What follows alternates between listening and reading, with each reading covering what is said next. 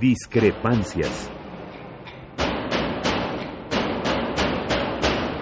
Atacan a la universidad porque discrepamos. Viva la discrepancia, porque es el espíritu de la universidad.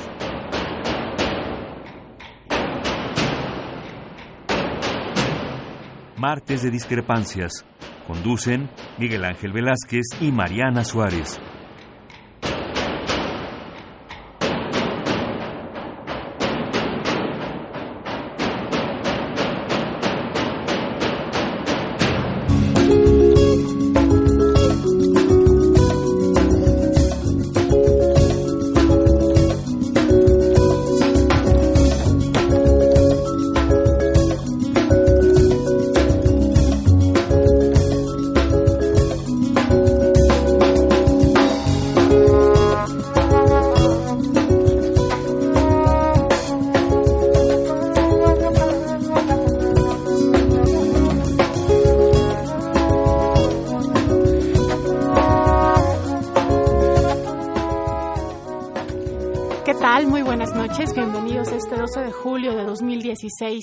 A su programa Discrepancias. Esta noche es de martes, estamos muy contentos de que otra vez nos reciba en sus hogares y nos escuche. Y bueno, pues el día de hoy hay mucha información. Eh, este programa estará dedicado a ustedes para que platiquen con nosotros, para que nos llamen, para que nos hagan sentir pues eh, las discrepancias que tienen ante, ante toda esta vorágine informativa lamentable y que, que, pues vivimos todos los días. Eh, yo soy Mariana Suárez, estoy muy contenta de estar aquí con ustedes. Eh, también estará mi compañero Miguel Ángel Velázquez. Y bueno, antes que cualquier otra cosa, quiero, quiero empezar con algunos temas que han habido, es, que han, se han suscitado durante estos días. En especial uno que, que yo me imagino del que usted ya tiene conocimiento. ¿Se acuerda usted del caso de Julio César Mondragón, este joven estudiante de Ayotzinapa? Bueno, pues ahora resulta que la Comisión Nacional de Derechos Humanos asegura que fue fauna depredadora la que mutiló la cabeza de este joven.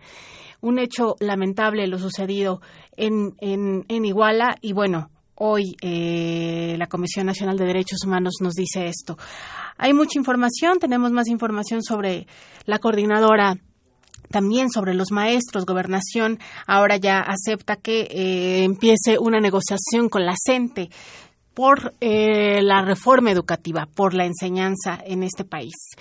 Y bueno, pues eh, díganos qué piensa, díganos qué, qué, qué, qué es lo que quiere platicarnos, pregúntenos.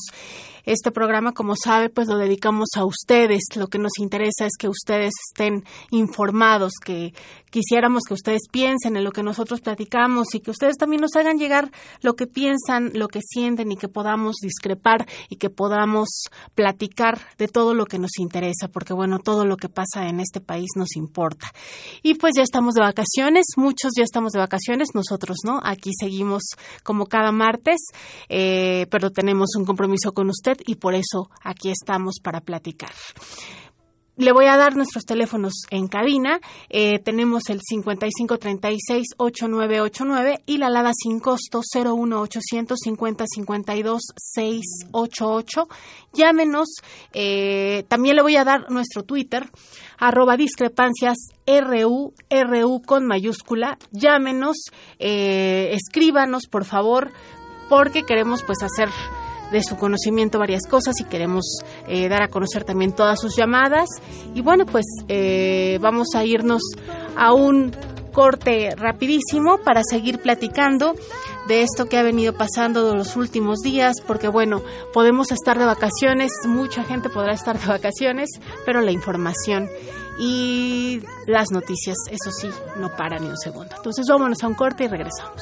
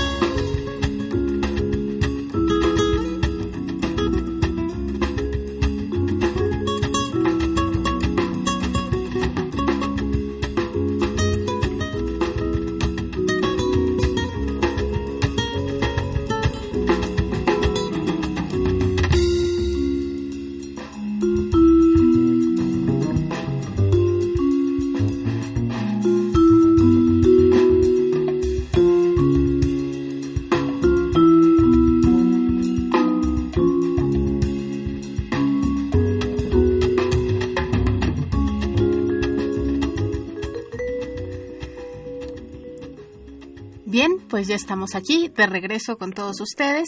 Nuevamente, eh, les recuerdo, estamos aquí en el programa Discrepancias, como cada martes, muy contentos de, de, que estén ahí escuchándonos. Y bueno, pues eh, quiero decirle a Miguel Ángel estás, que está por allá ya oyéndonos y que bueno, pues, este, pues mucho gusto en, en escucharte, Miguel Ángel. ¿Cómo estás? ¿Cómo va todo por allá donde andas? Bien, bien, muchas gracias buenas noches a ti y a todo nuestro auditorio. Este, pues conmovido, Mariana, conmovido porque las cosas no parecen ir bien para nuestro país de ninguna manera. Habría que decir, por ejemplo, que cuando se mira hacia el futuro, desde, desde el palco de lo político y de lo social, parece que México no tiene escapatoria. Hoy eh, el DIF del Distrito Federal hizo algo así como una encuesta entre niños, eh, digamos que no de una situación económica eh, ni siquiera media, gente, niños pobres en general. Y les preguntaron, le hicieron una, una encuesta muy, pues muy mañosa, yo diría, en la que los niños tenían que votar para que se consideraran las siete maravillas de la Ciudad de México. Y entonces los niños votaron en general, la mayoría votó en primer lugar por Six Flags y en segundo lugar por Kitsania. Ese es el futuro de nuestros niños. Es decir, es nuestro futuro, porque si a esta, a esta niñez todo lo que se les ha enseñado a final de cuentas no es más que adorar al comercio como se hace tanto en Six Flags Flags como en Kitsania, Kitsania y este último lugar que es verdaderamente terrible para un niño y para un adolescente y para una gente mayor, porque resulta que eso es simple y sencillamente hecho con marcas de todo tipo que le dan desde luego el servicio a los niños que van y pagan por entrar a ver comerciales. Bueno, pues eso es lo que les gusta a los niños y eso es lo que estaba en el, en el cuestionario que el gobierno del Distrito Federal les entregó. Desde luego, cuando se trataba, era una cuestión temática, cuando se trataba, por ejemplo, de los, los barrios y de los lugares este, que hay en la Ciudad de México, fíjate que no se puso para nada el centro histórico. No estaba considerado. Pero estaba considerado el centro de Coyoacán pero el centro histórico de la Ciudad de México no estaba considerado. Entonces, eh, desde luego, esto lo hizo el gobierno del Distrito Federal, el, perdón, el gobierno de la Ciudad de México, con el apoyo de la UNICEF. Mm. Y lo organizó desde luego el DIF. Pero hazme favor. Sí. Que eh, los lugares fueron los lugares fueron elegidos por los niños por 370 niños y adolescentes que participaron en la consulta este y que eligieron como siete, siete maravillas en donde están va a haber Six Flags Kitsania como ya habíamos dicho con estas también está el emoción del niño papelote papalote, el bosque y castillo de Chapultepec el Ángel de la Independencia y el centro de Coyoacán, te decía yo ya hace un momento. Pero ¿qué pasa cuando tú ves algo así? Que te das cuenta que hay una que, que están, estamos enseñando a estas nuevas generaciones a no tener sensibilidad ni sobre ni por nuestra historia ni por nuestros lugares que yo diría que han encerrado la identidad de nuestro país y que esto tiene que ser desde luego un punto importantísimo para nuestro futuro porque a final de cuentas identidad se convierte en soberanía y soberanía es ser mexicanos. Entonces yo veo y veo muy preocupantemente que tenemos enfrente algo que después se convierte desde luego en gente como la Coparmex o como cualquiera otro de esos de esos este de esos lugares de la iniciativa privada que se dedican única y exclusivamente única y exclusivamente a ganar dinero. ¿A partir de qué? Por ejemplo, a partir precisamente de la necesidad que tienen algunos de hacer y de decir ciertas cosas. Entonces te decía que el proceso de elección de estas siete maravillas, pongámoslo entre comillas, ¿no? Sí. Se realizó a través de la consulta que te decía yo, que hizo el, el DIF local con el apoyo de la UNICEF, y dieron distintas opciones a los, men a los menores, mientras que te decía dejaron fuera al centro histórico, que por otro lado, como tú sabes, como sabe nuestros, nuestro auditorio, ha sido declarado patrimonio de la humanidad. ¿Y cuál es, el, cuál, cuál es el objetivo que dicen las autoridades para hacer este tipo de, de consultas? A ver, lo que pasa es que va a ser muy curioso porque eh, estas siete maravillas serán recorridas por un turibús en donde los niños irán escuchando y viendo todo esto. Entonces, ¿qué pasa? Que los niños que no conocían, porque fíjate, también fue muy curioso porque había muchos niños que no conocen Six Flag o, o, o la otra Kitsania, eh, Kitsania uh -huh. pero pero pero votaron por eso. Ah. Entonces los van a llevar y va a haber una ruta que van a tomar los papás con los niños para ir a ver este las siete maravillas, entre ellas estos dos centros privados que este desde luego tomaron la atención de los de los chavos. Pero te decía, el, el gran problema, el, el, problema que me agobia es pensar en el futuro. Uh -huh. En el futuro que estos niños, que cómo vamos a explicarle a, a, estos niños de alguna manera qué es lo que están viendo ahí, sí. que les parece tan divertido. Y por qué no convertimos nosotros en algo mucho más ameno para ellos nuestros lugares que deberían ser parte necesaria de la historia de cada uno de estos niños. Yo, yo te diría que antes de tocar otros temas, antes de empezar a ver que nuestro país está mal, mal, mal, mal, mal, mal, mal, cerremos esta primera, estos primeros minutos de nuestro programa diciendo nuestro futuro no es nada, nada halagador. Y si a esto le sumamos la situación de la educación, cuidado, el futuro se ve muy negro. Así que, que si te parece bien, Mariana, ¿Sí? y a nuestro auditorio, vamos a un corte y si tú les das nuestros teléfonos, sí. vamos a poder contar con la voz de nuestro de nuestro público. Claro que sí, aquí están los teléfonos. El, en cabina tenemos el 5536-8989 y la sin costo 01850-5052-688. Entonces, como dices, Miguel Ángel, vamos a un corte y regresamos y seguimos platicando. Vale.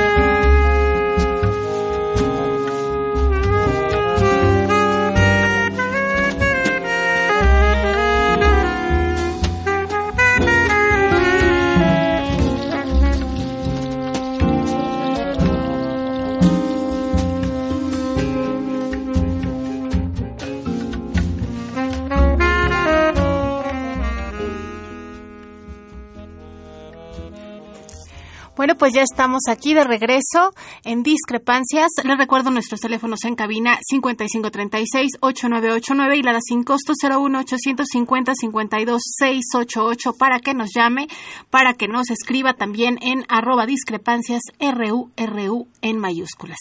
Y pues hay mucha información. Seguimos aquí con Miguel Ángel Velázquez. ¿Cómo estás, Miguel Ángel? Bien, ahí estamos. Mira, este, decía yo que habría que tocar otras cosas y para dejar al final toda la cuestión del magisterio que creo que está lo suficientemente enredada y tendremos que dar varias explicaciones no, no, no huelga decir que ya hemos eh, presentado en nuestro programa a varios de los actores de todo este conflicto magisterial. Así es. Y que hemos escuchado cuáles han sido las explicaciones y el porqué de estas movilizaciones y el porqué de este conflicto. Pero antes de entrar a eso, déjame decirte que el lunes los periódicos en general platicaban o hablaban de qué había pasado en la Eurocopa y de algunos otros temas. Tema menor para la mayoría de los de los de los periódicos fue el crimen que se cometió sobre dos familias en, en primero desde luego y eso tengo que tenemos que, que verlo en serio primero en Tamaulipas. Ahí en Tamaulipas fue terrible ustedes recordarán que matan a dos familias en la total impunidad. Sí. de esas familias de esas familias la mayoría eran mujeres. La mayoría niñas terrible porque otra vez estamos viendo cómo crece la ola de la violencia cómo crece la ola de la desgracia no de la desgracia para México Sí. y bueno el de, te decía eso el sábado y el, y el le digo el domingo y el lunes nos encontramos con que en Guerrero mataron a 16 Sí. entonces 14 en Tamaulipas 16 en en Guerrero 15 en Michoacán Estado de México Chihuahua Jalisco y Nuevo León hazme el favor Sí, no. entonces este crece la ola crece el descontento y parece que ya somos inmunes a todo esto y no tomamos en cuenta que lo que está aquí jugándose todos los días es la vida de los mexicanos.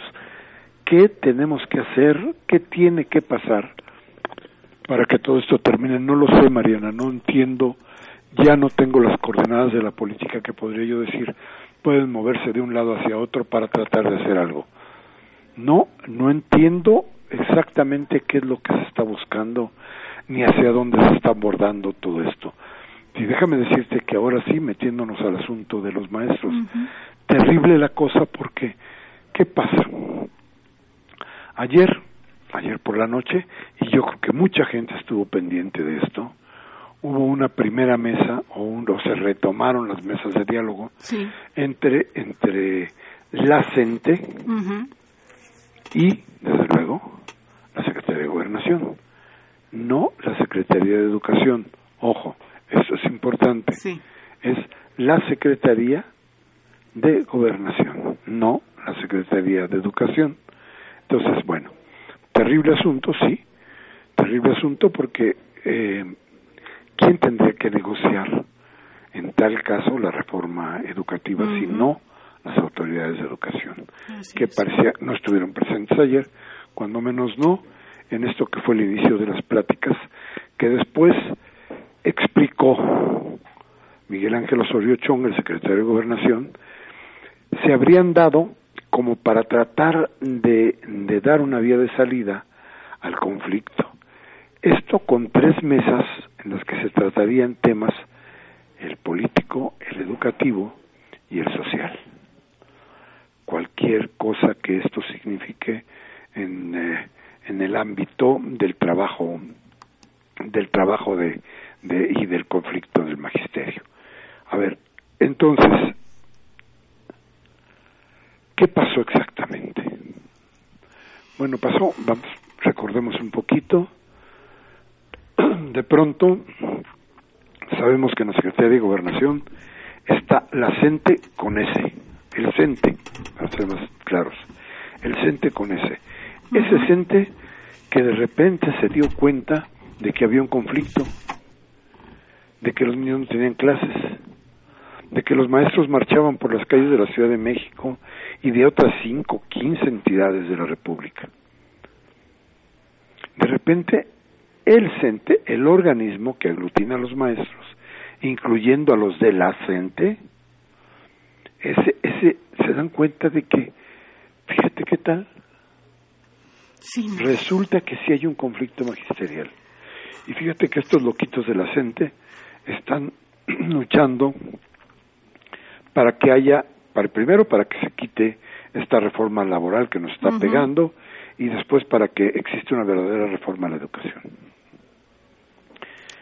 Se dan cuenta, entonces van a dialogar con Osorio Chong y hasta pareciera que en un plan maquiavélico el, la Secretaría de Gobernación terminaría dialogando con el CENTE, así es, ¿no? que es el organismo que aglutina a todos, y sin la CENTE, claro, para no darle el triunfo a los maestros de la disidencia y dárselos al, al sindicato charro. ¿no? Así es. Entonces, parecía que eso se dio al principio, parecía que no iba a pasar nada, pero nada, no, pero, pero sorprendentemente después nos enteramos de que sí hay una mesa con la CENTE, con el secretario de Gobernación y que se van a tocar tres puntos que ya dijimos que son bien importantes para ir encontrando las vías de salida al conflicto. Hasta ahí todo perfecto. Todavía nos fuimos a la cama anoche diciendo que bien, por fin estamos viendo luz al final del, del túnel. Parecía que todo estaba correcto, ¿eh? Sin embargo, aunque yo no tengo todos los datos que me puedan decir que así fue, me parece que el secretario de Gobernación dice que el tema de la educación, de la reforma educativa, educativa no se va a tocar. Y entonces eso nos llega a una, una, una terrible, pero terrible noticia, porque entonces reacciona el CENTE y dice, bueno, pues este, la CENTE, perdón, y dice, bueno, pues a ver, vamos a ver de qué se trata esto, porque no es lo que habíamos acordado, acordado, ¿no? Sí, pareciera que, que de todo esto pues no, no, no se está llegando a ningún lado. A mí sí me llamó mucho la atención que de repente apareciera el sindicato cuando había mantenido silencio todo este tiempo y que de repente asombrosamente apareciera en escena, sí me, me pareció muy extraño. Sí, porque, porque yo creo que era una salida que estaba buscando la autoridad para de alguna manera deshacer y desacreditar el, conjunto de maestros de la CENTE, ¿no? ¿Por qué? Pues porque iban a decir, nosotros dialogamos con quien tiene la titularidad del contrato colectivo de trabajo, en este caso el CENTE. Sí. Con ellos acordamos, con ellos decidimos qué se va a hacer y la CENTE pues es una, un componente, pero no son todos los maestros y como esto tendría que afectar a todos los maestros en general, pues entonces dialogamos con el sindicato. Y si habría, y si habría la posibilidad de hacer algún cambio a la, a la reforma ya este, vigente, entonces ese cambio se le daría a través del CENTE. Y claro que el CENTE iba a aplaudir cualquier cosa que por ahí se diera, ¿no? Pero el asunto sigue complicado porque los maestros entonces, ahora lo que nos están diciendo es, bueno, pues sí, qué bueno que se van a instalar las mesas, no podemos criticarlas ahora, pero, pero bueno, esperemos que no sea bla, bla, bla. Así es.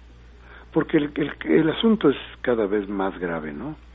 Porque, mira, este, y, todos, todos saben perfectamente cuál es mi postura frente a las marchas y lo que pasa en la ciudad con la gente que viene a protestar este, desde luego que yo estoy en total desacuerdo que se trate de normar de cualquier forma la protesta callejera. Pero resulta que aquí está pasando algo que ya parece un fenómeno social que es cada día más difícil de entender. Mira, la gente está muy desesperada, sí, porque resulta que no puede trasladarse de un lado a otro, pero como se les avisa desde temprano que va a haber algo, entonces la gente está tomando opciones. O se va por, un, por una, una vía diferente, o toma un taxi, o toma el, el transporte público. Sí. Para evitar precisamente caer en los bloqueos que hacen los maestros. Entonces, como que ya también la sociedad del Distrito Federal o de esta Ciudad de México está empezando a entender que esas marchas tienen razón y entonces, en lugar de pasar y, y pegar el clásico bocinazo, dejan su carro allá y tratan de entender cuál es la conflictiva en este asunto. Y creo que por ahí van bien las cosas. Sin embargo, creo que hay, hay, hay hechos que tienen necesariamente que llamarnos la atención. Hechos que, hechos que, que van, que van midiendo hasta dónde pueden ir y cómo pueden ir las negociaciones en adelante. Y son datos, eh, Mariana, público que, que, bueno, no dejan lugar a duda, ¿eh? Lo que nos dice, lo que nos dice la Coparmex, por ejemplo, nos dice, a ver, les voy a, les voy a decir, dice eh, que ya están cansados de lo que está pasando, que ya no quieren seguir de ninguna manera este, aguantando a los maestros. La Confederación Patronal de la República Mexicana, la Coparmex, dice que se agotó su paciencia ante las omisiones del gobierno federal, ahora culpando al gobierno federal para tratar de presionarlo, y los gobiernos locales para evitar que la Coordinadora Nacional de Trabajadores de Educación cierre caminos, cometa saqueos en negocios y el sector privado sea el que asuma las pérdidas. Hablábamos hace rato de la, de la insensibilidad. de Estos señores, estos güeyes están diciendo, estamos perdiendo dinero. así es. Del otro lado se perdieron vidas. Pero ellos no lo, no, lo entienden así. Mm. Ellos lo que están diciendo es, perdimos lana. Los muertos, pues los muertos ya están muertos, ¿no? Nosotros lo que queremos es lana. Así es. Que le entre con la lana. Eso es lo que dicen estos cuates, ¿no? Entonces el presidente de este organismo, Gustavo de Hoyos, exigió al gobierno federal que las mesas de diálogo que acordó con la gente den resultados rápidos. Hizo un llamado a no dar carpetazo a la corrupción que permea en, este, en, otro, en los otros estados como ya, ya habíamos hablado, ¿no? Pero este, pero a ver, pues de qué estamos hablando, ¿eh? Fíjate, nada más rechazan los bloqueos parciales que se registraron toda la semana en Oaxaca y Chiapas, exigieron que el tránsito vehicular debe ser total y dicen que no podemos conformarnos con aperturas parciales que perpetúan las afectaciones.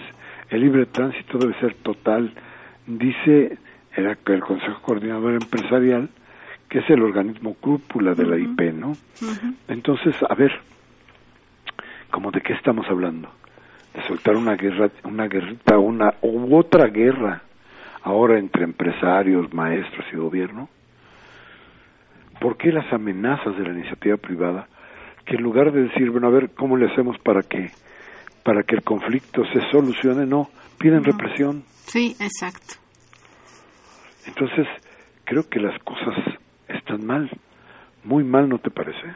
Sí, represión y como, como bien dices, porque lo que están perdiendo es dinero y eso es su lenguaje principal, lo único que les interesa, el dinero, ¿no? no la gente, no las vidas, no la educación de, la, de las personas, no la raíz de estos problemas sociales. ¿no? Fíjate, además parecería que entre toda esta gente, yo no sé si adinerados, pero sí burócratas de la iniciativa privada, este, imagínate que, que no tienen ni, ni siquiera por no dejar, plantean, bueno, y ya murieron ocho mexicanos, oaxaqueños, no, no les importa en absoluto. Sí, Si se van a morir, que se mueran. Sí, si no hay escuelas, si no hay pupitres, si no hay paredes en las escuelas en Oaxaca o en Chiapas, eso no les interesa, ¿no? En absoluto, porque además tienen la idea de que como pasó con el petróleo y como ha pasado con otras cosas, el deterioro, el abandono sea tal que pretender volver a, la normalidad, por ejemplo, a una escuela, sería tan caro que no les alcanzaría. Entonces, ¿qué pasa? Pues pasa que todos los días están medio tratando de salvar las cosas, ¿no? Pero en fin, Este es un tema que tenemos que seguir, Mariana.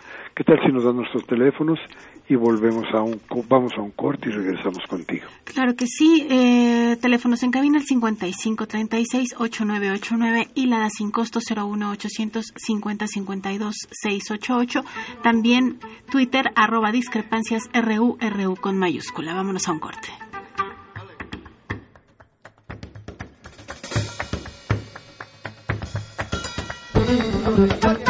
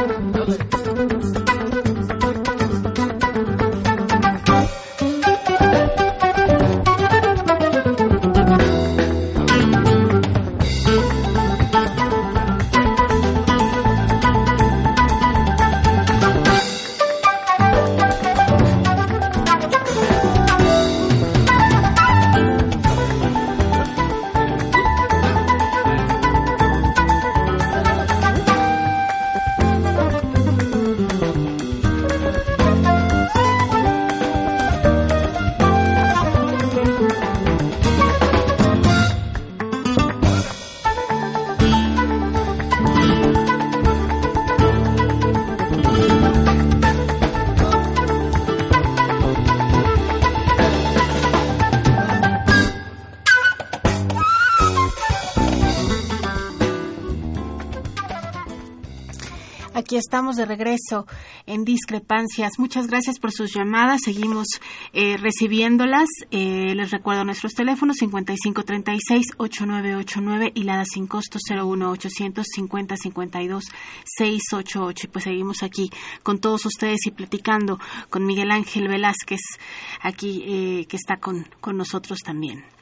Y pues hay muchos temas, ¿no, Miguel Ángel? No, mira, pero, pero creo que lo que más nos debe apurar en general es seguir tocando y hablando de la cuestión de los maestros. Fíjate que el panista Roberto Gil Suart, que usted ya lo conoce y lo identifican perfectamente, sí. dice que un frente parlamentario que se estaba tratando para derogar la reforma política, la reforma educativa, perdón, es impensable, dice, dice el panista,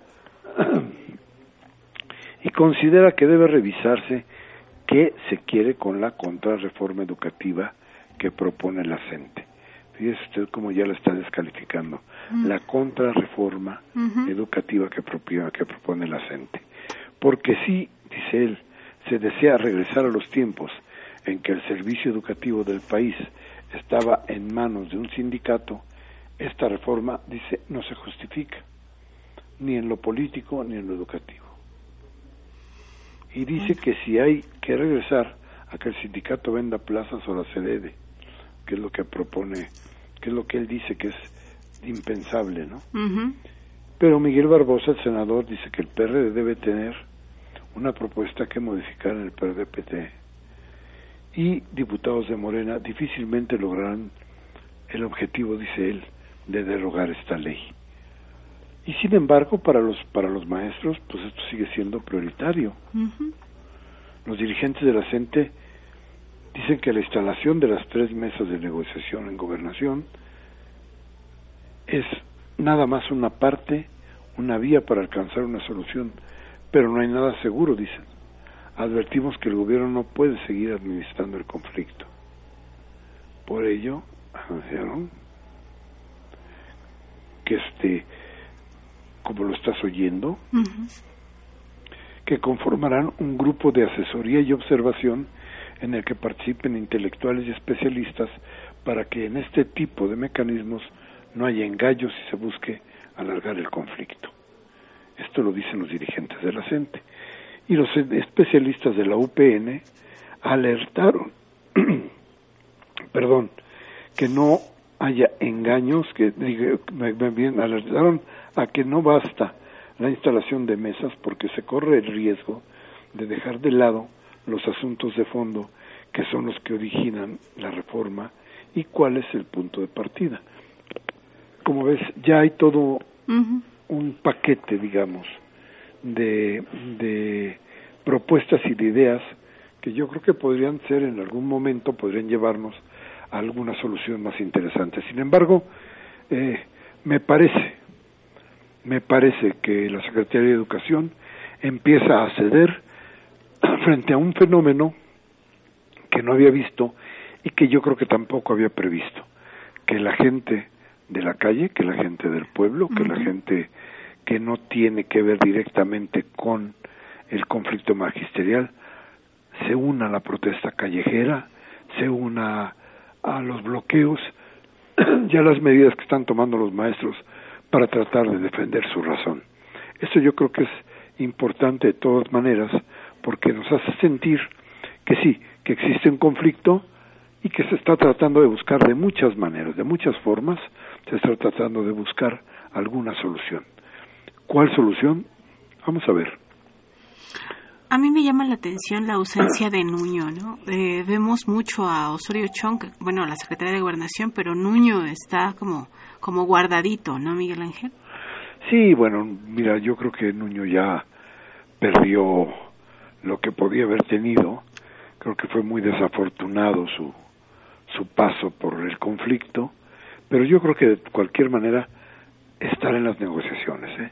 Yo creo que el sistema de todas maneras no lo puede desechar así como así. A final de cuentas, ha pasado por la presidencia y por la Secretaría de Educación, dos instancias de suma, suma importancia para el país. Entonces, ¿qué pasa? Pasa que Nuño, a Nuño ya no le funciona el cerebro. Es otra cosa, ¿no? Yo creo que nunca le funciona. Pues, pues pero tantito. Entonces, este, el cuate, este, ¿qué le preguntas si te va a contestar una tontería, no?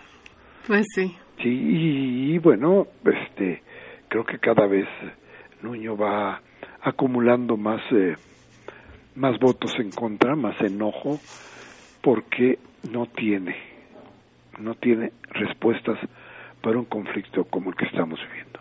Creo que esta es una parte importante porque lo que estamos viendo es que el aparato de gobierno en general, de Peña Nieto para abajo, no tienen idea de cómo manejar estos conflictos. No saben cómo.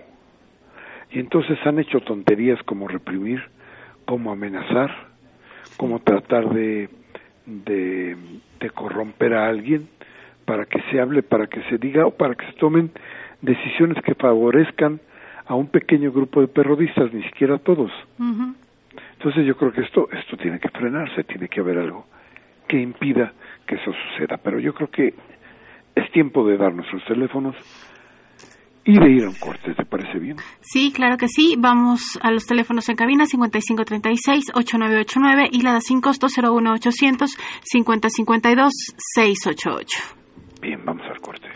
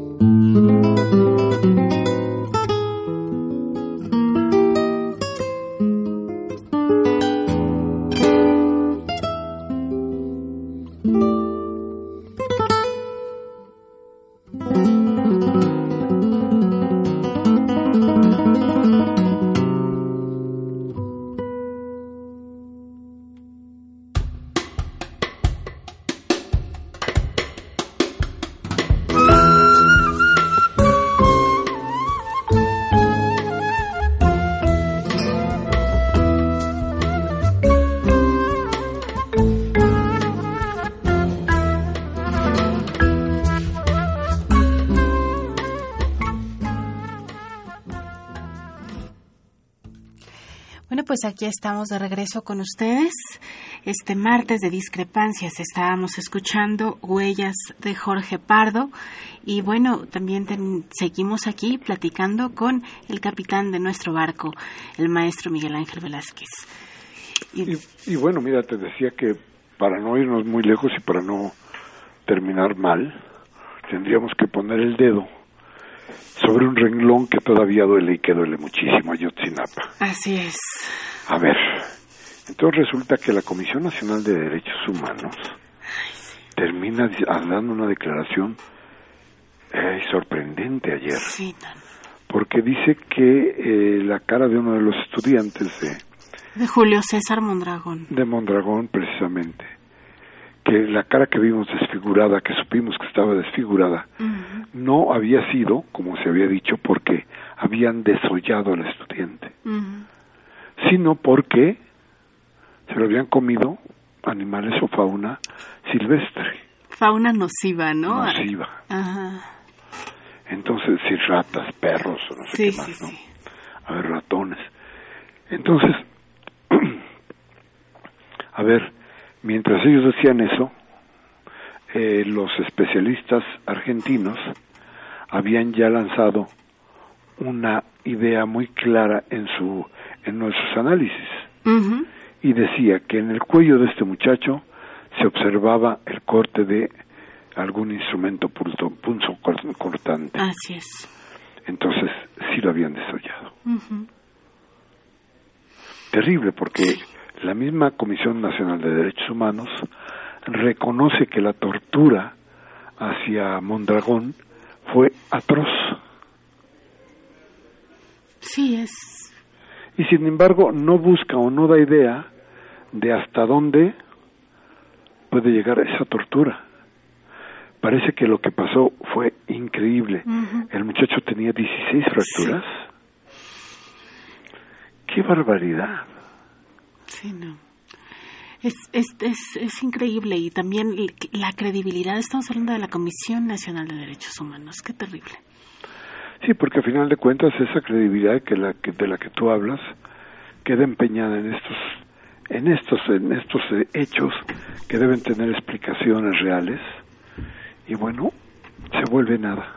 Se esfuma no así es. Pero eh, lo grave de esto es sucedió esto y todavía no tenemos una explicación Mariana.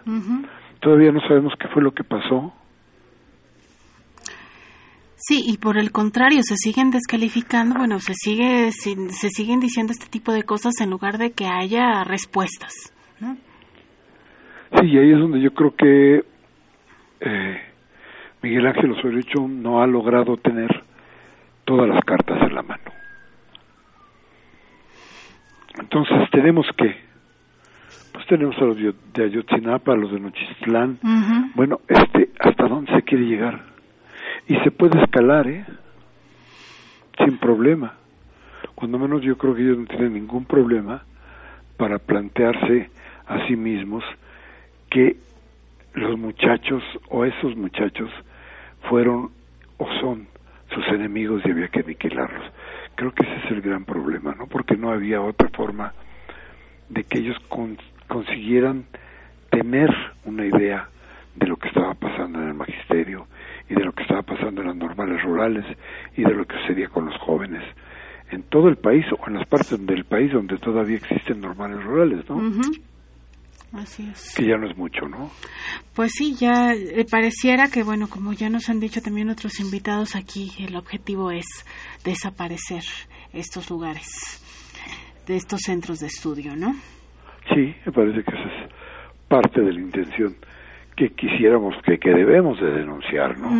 Porque porque van a venir cosas interesantes, porque yo creo que va a ser importantísimo para el país que este conflicto, el de los maestros y el de Ayotzinapa y el de Nochistlán, queden perfectamente esclarecidos. ¿Para qué? Para que podamos tener seguridad de nuestras vidas en los lugares donde vivimos y donde trabajamos.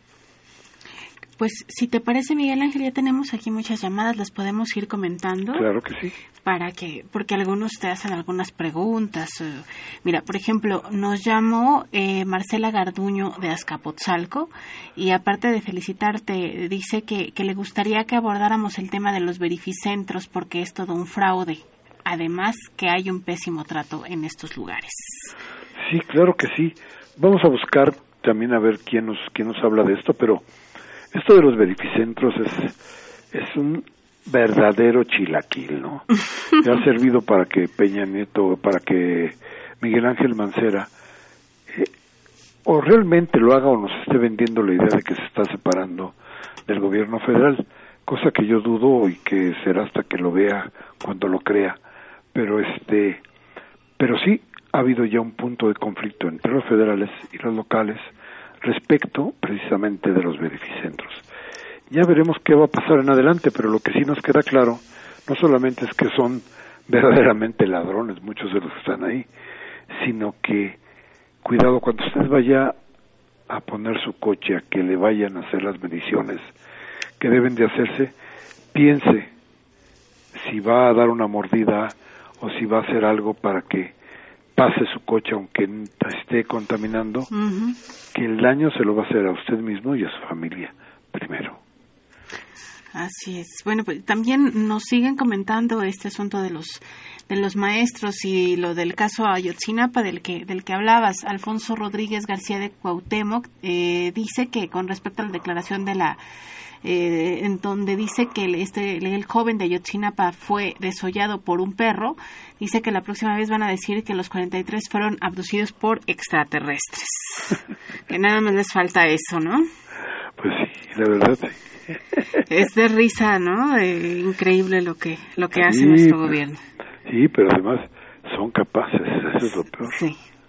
Eh, y también Susana Ramírez de Tlalpan dice que ella no es maestra, pero que conoce a una maestra de Guerrero y que le contó que cuando van a hacer la evaluación hay una cláusula final que dice renuncio a mis derechos laborales y antigüedad en caso de no pasar el examen.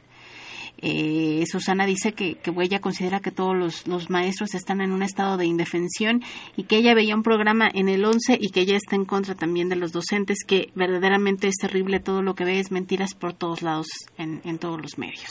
Sí, eso es cierto, ¿eh? Eso es cierto y bueno, pues aquí tratamos nosotros de darle información para que usted vaya normando criterio, pero sí todo lo que nos ha dicho es absolutamente cierto, hay que saber que estas, que estas cosas están sucediendo y que son terribles y que dan razón a la lucha del magisterio.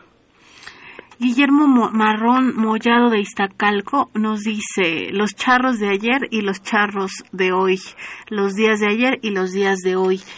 Eh, nos recuerda que en el periodo alemanista del líder, el líder charro de los ferrocarrileros se llamaba Luis Díaz de León el Charro Díaz de León, y que en el peñismo, el peñismo, el líder nacional de los trabajadores de la educación es Juan Díaz de la Torre, que qué vueltas da la vida y la historia. es muy interesante lo que nos dice el, nuestro escucha. Eh, Máximo García de Venustiano Carranza dice que em, que pide que, que, exhorta a la población a que apoyemos a los maestros y que paren esa reforma nefasta y que exhorta al ejército y a la marina a que apoye a nuestros hermanos en lugar de hacer lo contrario.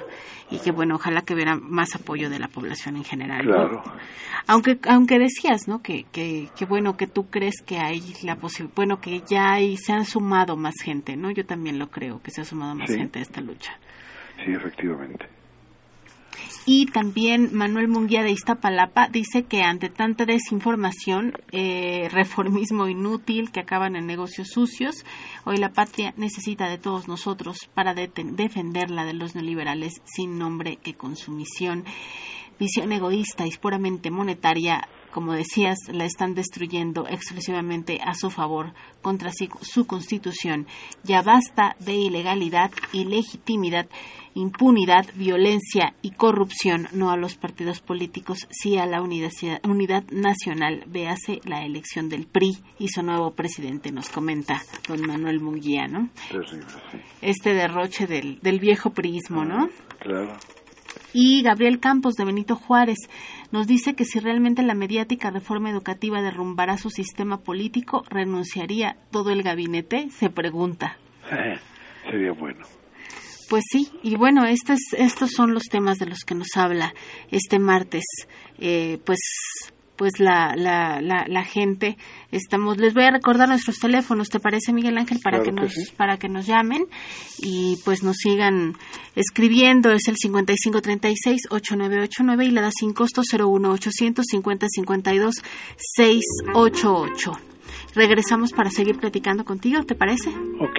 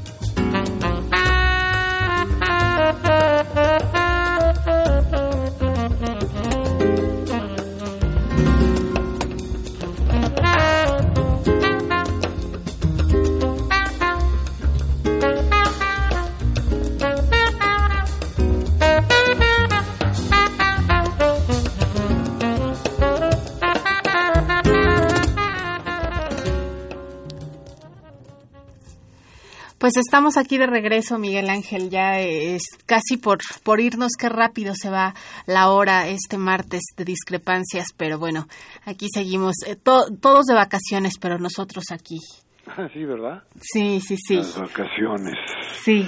Bueno, mira, yo te diría que así para nada más para que echáramos un ojo de cómo van las cosas, habría que recordar que se acaba de dar una noticia eh, muy interesante para las cuestiones ecológicas, porque 417 mineras que hay en el país más o menos gastan al año agua para 30 para 3.2 millones de personas.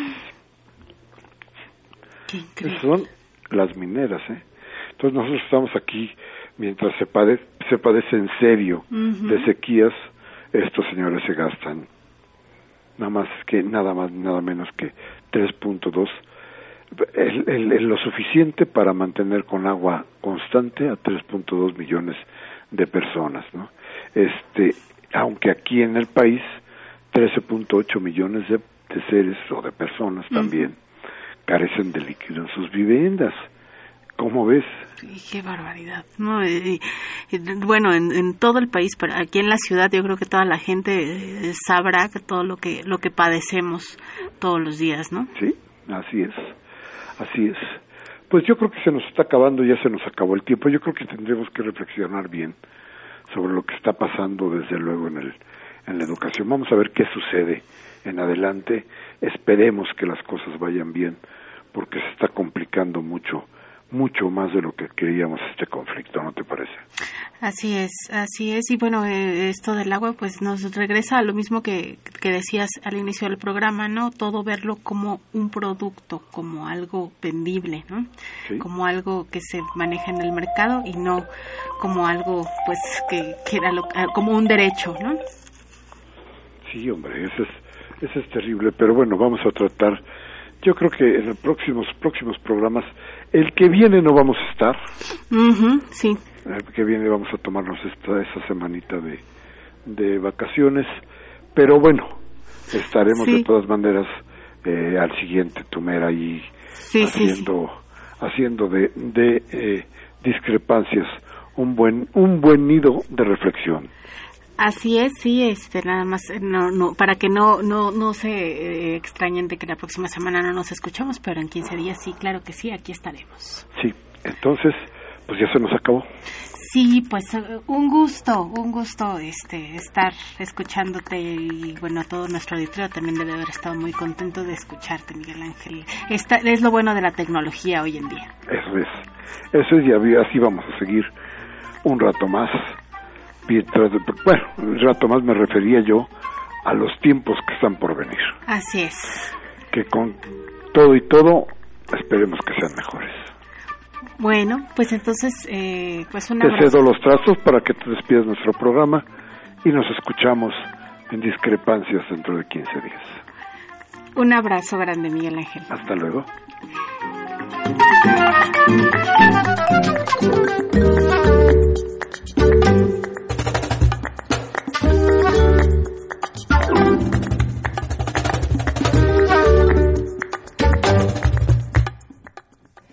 Bueno, les agradecemos este martes de discrepancias. Hoy 12 de julio de 2016 estuvimos con ustedes Humberto Sánchez Castrejón en los controles técnicos, Baltasar Domínguez en la producción y Mariana Suárez aquí.